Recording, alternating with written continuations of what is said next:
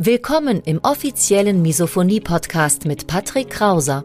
Misophonie, der Hass auf Geräusche, ist weit verbreitet, aber in der Öffentlichkeit wenig bekannt. Betroffene reagieren plötzlich mit Wut, Panik und Aggression auf Schmatzgeräusche sowie auf andere alltägliche Geräusche. Oftmals fühlen sie sich gezwungen, die jeweilige Situation zu verlassen. Dein Gastgeber und Wegbegleiter Patrick ist selbst betroffen und hat es geschafft, einige seiner Trigger abzumildern und manche sogar zu löschen. Im Misophonie-Podcast erfährst du, wie auch du deine Reaktion auf Geräusche abmildern kannst, um wieder mehr Lebensfreude und Lebensqualität zu erleben. Und jetzt viel Spaß mit dieser spannenden Podcast-Folge. Hallo und herzlich willkommen zu diesem neuen Video. Mein Name ist Patrick, Patrick Krauser. Ich bin Autor, Blogger und ich bin Misophoniker. Misophoniker heißt, dass ich teilweise aggressiv, wütend auf bestimmte alltägliche Geräusche reagiere. Und im heutigen Video soll es mal um die Hochsensibilität gehen und wie du herausfinden kannst, ob du selbst hochsensibel bist. Ich wünsche dir viel Spaß im Video. Ja, warum überhaupt dieses Video? Und zwar kam mir die Idee für dieses Video durch eine Umfrage auf Instagram. Mir haben in der Vergangenheit immer mal wieder in Nachrichten einzelne Follower gespiegelt, dass sie auch hochsensibel sind zur Misophonie und ich muss sagen, das trifft wahrscheinlich auch auf mich zu. Das war auch gleichzeitig der Grund für diese Umfrage. Und zwar, ich habe die Umfrage gestartet. Guten Morgen. Mit Misophonie geht oft Hochsensibilität einher. Zum Beispiel merke ich auf 50 Meter entfernt, wenn sich ein anderes Pärchen in der Bahn gestritten hat. Ich merke dann halt, dass die Luft gebrannt hat, beziehungsweise noch brennt. Und ich fühle diese negativen Vibes, diese negativen Stimmungen einfach. Kennst du das auch? Und ja, 85 Teilnehmer hatte die Umfrage und 72 Teilnehmer davon bezeichneten sich selbst als hochsensibel beziehungsweise konnten sich mit meiner These identifizieren. Das sind 85 Prozent, also vier von fünf der teilnehmenden Follower, die konnten sich mit meiner Schilderung eben identifizieren.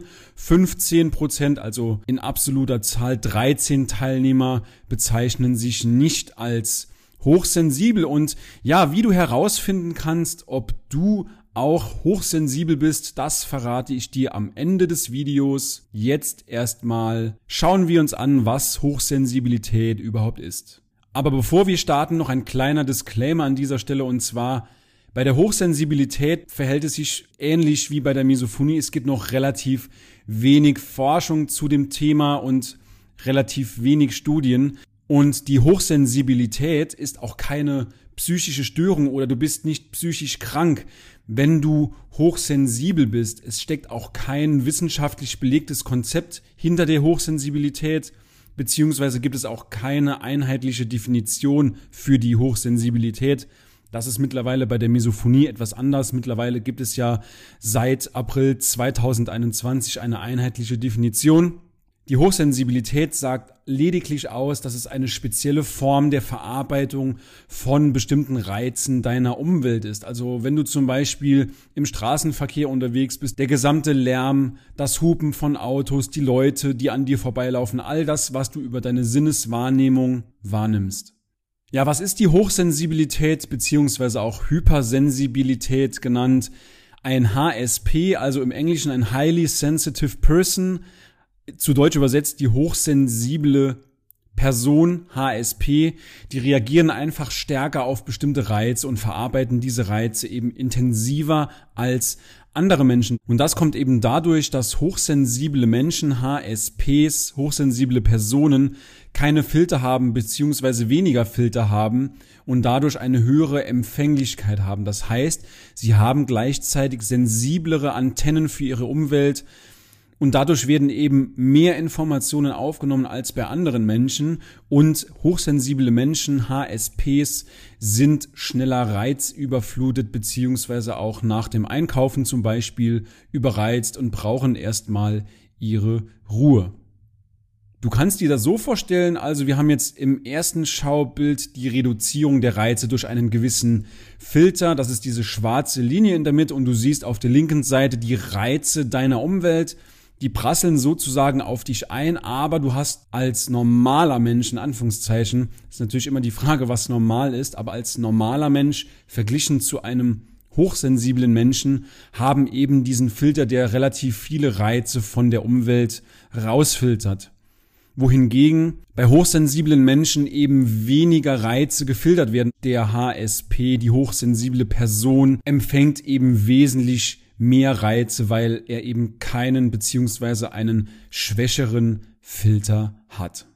So kannst du dir die Auswirkung der Hochsensibilität vorstellen.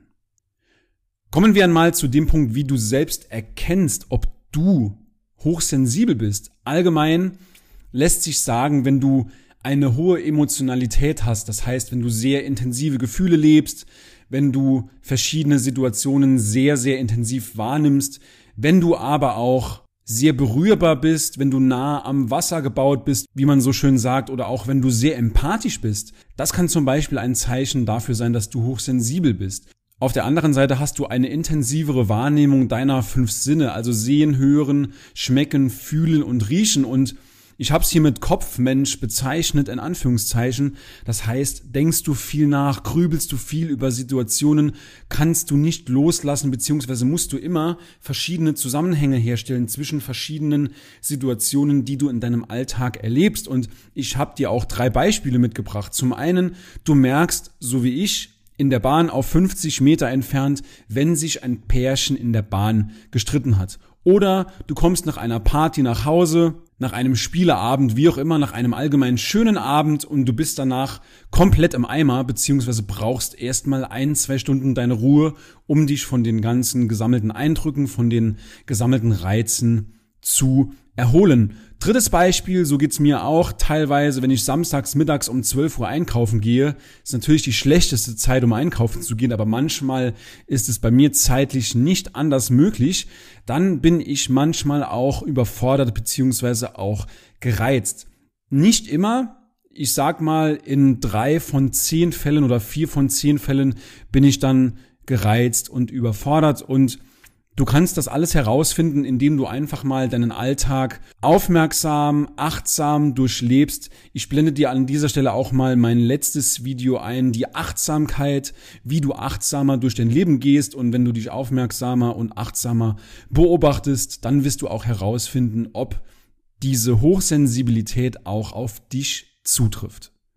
Und ganz im Gegenteil, ich sehe die Hochsensibilität nicht unbedingt als Nachteil. Zwar kann es belastend sein, die Gefühle anderer Menschen zu fühlen. Also am Beispiel nochmal mit der Bahn, wenn sich ein Pärchen 50 Meter weiter gestritten hat, dann merke ich das zwar, das ist zwar dann vielleicht auch belastend, nicht schön, auch für andere Menschen, aber das zeigt auch meine besondere Empathie. Ich kann mich gut in andere Menschen hineinversetzen, ich kann gut zuhören, ich bin ein sehr, sehr empathischer Mensch und insofern sage ich für mich, das ist keine Schwäche, sondern vielleicht sogar eine Stärke, eine Begabung. Insofern, wenn du am Ende dieses Videos herausgefunden hast, ob du selbst hochsensibel bist, dann ist das nicht schlimm. Versuch es als Stärke zu sehen indem du sehr empathisch bist, ein guter Zuhörer bist. In diesem Sinne, ich wünsche dir noch einen schönen Tag. Bis zum nächsten Video. Dein Patrick. Ciao, ciao.